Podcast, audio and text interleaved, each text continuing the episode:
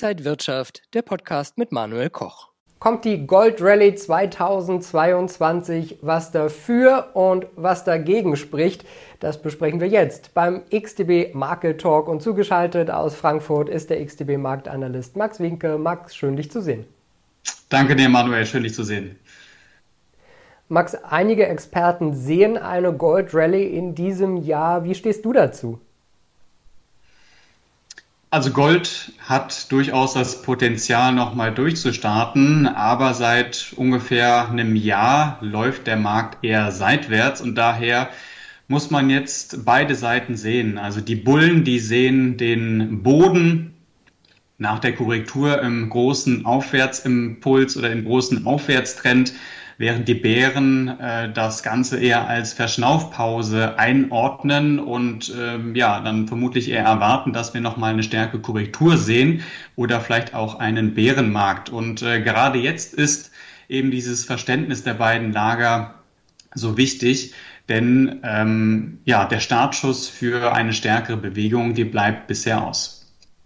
Ja, es geht sehr viel seitwärts, seitdem wir auch den Höchststand 2020 gesehen haben, über 2000 Dollar pro Feinunze. Was könnte denn den Bullenmarkt jetzt anschieben? Was müsste da passieren?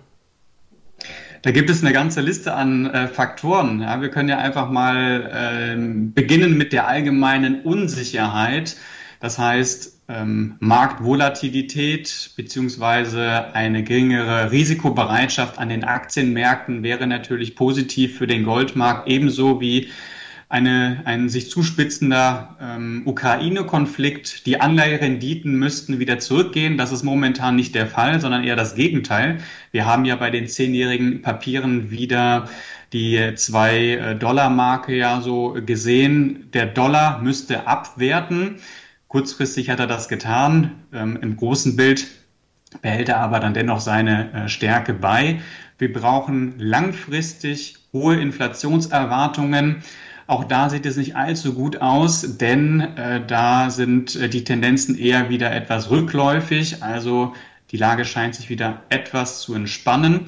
Und wir brauchen auch mehr Nachfrage. Der äh, Schmuckbereich oder die Schmuckindustrie erfährt ja ein Comeback bei der Nachfrage im Investitionsbereich oder auch bei den Zentralbanken sieht es da eher ähm, ja, weniger optimistisch aus, zumindest ähm, aktuell. Und gut wäre natürlich, wenn wir auch dieses große Überangebot äh, abbauen. Ja, das hat ja jetzt auch schon begonnen. Ähm, das ist natürlich auch etwas, was man äh, berücksichtigen muss. Ja, also dieses Gleichgewicht zwischen Angebot und Nachfrage. Am Aktienmarkt reden alle von der Zinswende. Im März wird die US-Notenbank Fed ja wahrscheinlich damit anfangen, die Leitzinsen zu erhöhen. Ist das nicht auch Gegenwind dann für Gold?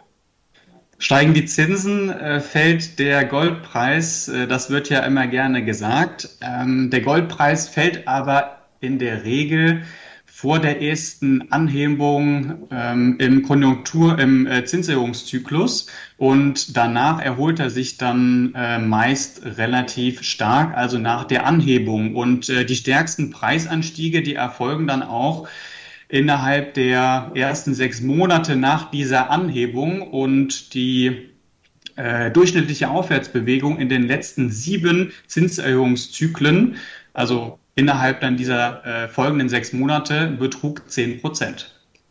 Max, lass uns auch noch mal auf ein anderes Edelmetall gucken, Silber. Da wird ja immer gesagt, Silber hätte viel Aufholpotenzial. Wie sieht es denn aus? Gibt es auch gute Chancen für Silber in diesem Jahr? Aufzuholen gibt es eine Menge. Ähm, wir haben eine sehr starke Underperformance gegenüber Gold und zwar schon seit 2012. Das ist also schon ein bisschen her. Wir haben bei Silber allgemein eine deutlich höhere Abhängigkeit von der Industrie. Das heißt, ähm, das Edelmetall ist dann da deutlich sensibler, was äh, die Konjunkturentwicklung angeht.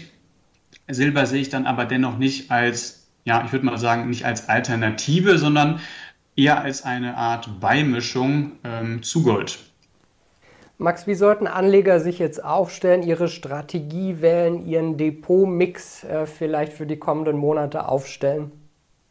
Ja, worauf konzentriert sich jetzt der Markt? Ähm, ich habe ja gerade schon mal äh, ein paar Dinge aufgezählt, die natürlich alle relevant sind für den Goldmarkt, aber es gibt äh, immer Themen, die herausstechen und dann deutlich stärker im Fokus stehen. Und ähm, was jetzt unmittelbar bevorsteht, das sind die Daten zu den US-Verbraucherpreisen. Die werden nämlich heute um 14.30 Uhr veröffentlicht. Und ähm, ja, wir werden natürlich gespannt sein, ob äh, diese ja bereits sehr hohen Inflationszahlen nochmal getoppt werden können oder nicht. Im Hinblick auf Gold ja, ist eine hohe Inflation jetzt gut oder nicht. Auch hier muss man schauen. Ähm, es gibt verschiedene Argumente, beispielsweise ähm, die Annahme, dass Gold vor Inflation schützt.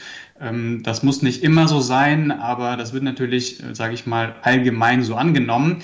Also wenn die Inflationsdaten stärker ausfallen sollten, höher ausfallen sollten, dann könnte das vielleicht wieder Auftrieb verleihen. Man muss aber auch bedenken, dass wenn die Inflation auf einem so hohen Niveau bleibt, ähm, dann bedeutet das auch, dass die Fed gezwungen sein könnte, die ja, Geldpolitik äh, früher oder auch schneller zu straffen.